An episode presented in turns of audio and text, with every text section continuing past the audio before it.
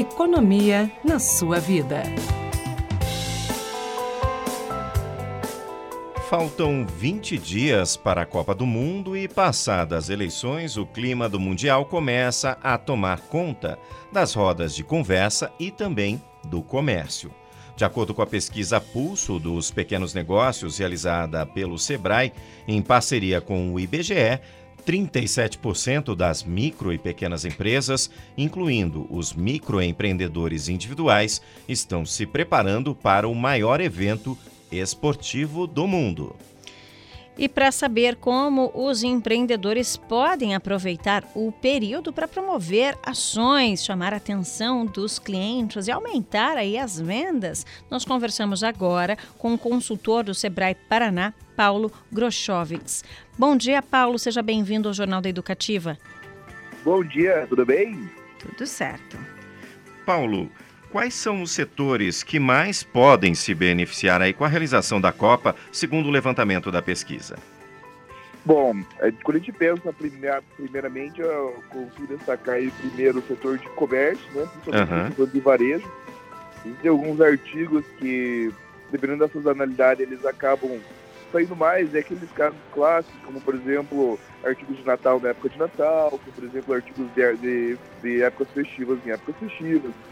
E a época de Copa do Mundo não é diferente. Então, artigos de decoração, é, itens para, para, para o momento de, de, de, assistir o jogo e tudo mais. Né? Então, é, a questão da sazonalidade ela acaba impulsionando algumas partes do varejo. É, a gente também vê um potencial ali para o turismo, principalmente é, ir a locais onde tenha é, é, encontros para o jogo, como bares, restaurantes também é um potencial de, de, de, de avanço. Uhum.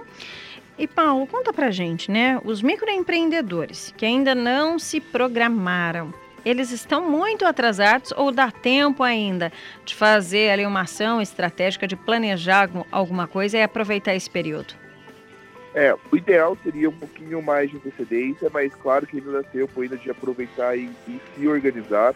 É, eu acho que nesse momento principal é, fazer um planejamento do volume de vendas que, que espera-se para empreendimento, para a loja, e garantir um estoque mínimo que dê conta daquilo. É, o ideal é não fazer um estoque muito grande, caso o histórico de vendas da loja não seja tão elevado, porque é, às vezes comprar um estoque muito grande na ânsia de, de fazer uma venda muito acelerada, você pode gerar um passivo muito grande para a empresa. Mas olhando o histórico, olhando o histórico de épocas festivas, às vezes até o histórico de épocas de, é, parecidas como essa, é, como por exemplo a gente teve Olimpíadas recentemente. É, Copa do Mundo é uma situação um pouquinho peculiar, né? As vendas são um pouquinho mais aceleradas, mas é, eu daria essa dica de controlar o estoque de acordo com a projeção de vendas da própria loja. Não exagerar no estoque, mas também não deixar faltar. E já que você falou em dica, Paulo, qual seria a sua dica aí para aqueles que querem aproveitar o Mundial para promover o negócio? É preciso investir também na decoração, tornar o ambiente mais atrativo, entrar no clima mesmo da Copa? Ah, isso é fundamental, né? Eu acho que é, a parte de, de vitrine, a parte de, de, de, entrada na loja é o que chama os olhos do, do, do consumidor, né? Então, aquele que tem a loja física, é, com certeza, colocar os principais produtos temáticos da Copa do Mundo é, em exposição, é, com fácil acesso na vitrine, colocar é, informações de cartaz na, na, na, na, fachada, dizendo que, que tem produtos de Copa do Mundo, é uma, é uma ótima dica. Mas eu também destacaria aqueles que estão na loja virtual. Né? Existem muitos empreendedores que não começaram na física e que vão vender somente no virtual. É uma ótima oportunidade também e eles colocarem os produtos. E aí, e aí o importante é colocar todas as informações, especificações técnicas, é, é, olhar bem o preço de mercado, isso também para a loja física, é, não colocar o um produto pensando somente na margem de lucro, mas pensando também naquilo que os concorrentes estão praticando, né? Porque senão fica um preço um pouco descolado do mercado. Uhum. E, Paulo, a gente sempre pensa muito nas estratégias também para as redes sociais, né? Elas se tornaram um grande mercado, principalmente durante a pandemia, para os pequenos empreendedores, aqueles que não têm grandes recursos para investir em ações de marketing grandes, está mais próximo ali, né? Tem ações que custam até né, um valor um pouco mais baixo nas redes sociais. Elas podem ajudar aí pequenos e médios empreendedores podem ajudar nesse período, independentemente do tamanho da empresa? Eu acredito que, inclusive, é a melhor prática que, uma empresa pode adotar é essa. É, poucos dias atrás, um empresário me procurou falando sobre desenvolver um site para a empresa.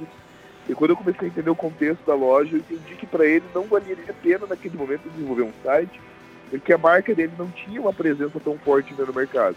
O ideal seria fazer um Instagram, é, focar em fazer conteúdo é, que chamasse a atenção no Instagram, porque o engajamento ele é mais orgânico por lá. É uma plataforma que a grande massa das pessoas já estão é, com, com acesso e tem na rotina acessar essa plataforma. É, também tem o Facebook como uma ótima oportunidade. Então, não só é, é, possível, como eu indico como uma ferramenta mais interessante você investir nas redes sociais de crescimento orgânico, comentando sobre o seu produto, focando no nicho da tua região, sem querer dar passos muito, muito largos. Né? Então, eu, foco no meu bairro, eu foco na, na, na, na minha região aqui do, da, da cidade, é, a partir de, do engajamento orgânico. Eu não, é, para micro e pequena empresa, principalmente, eu não focaria numa grande campanha de marketing. Isso pode gerar um custo que você poderia estar revertendo, inclusive, para a formação de estoque. Uhum. E Paulo, o setor está otimista, de um modo geral, com o Mundial?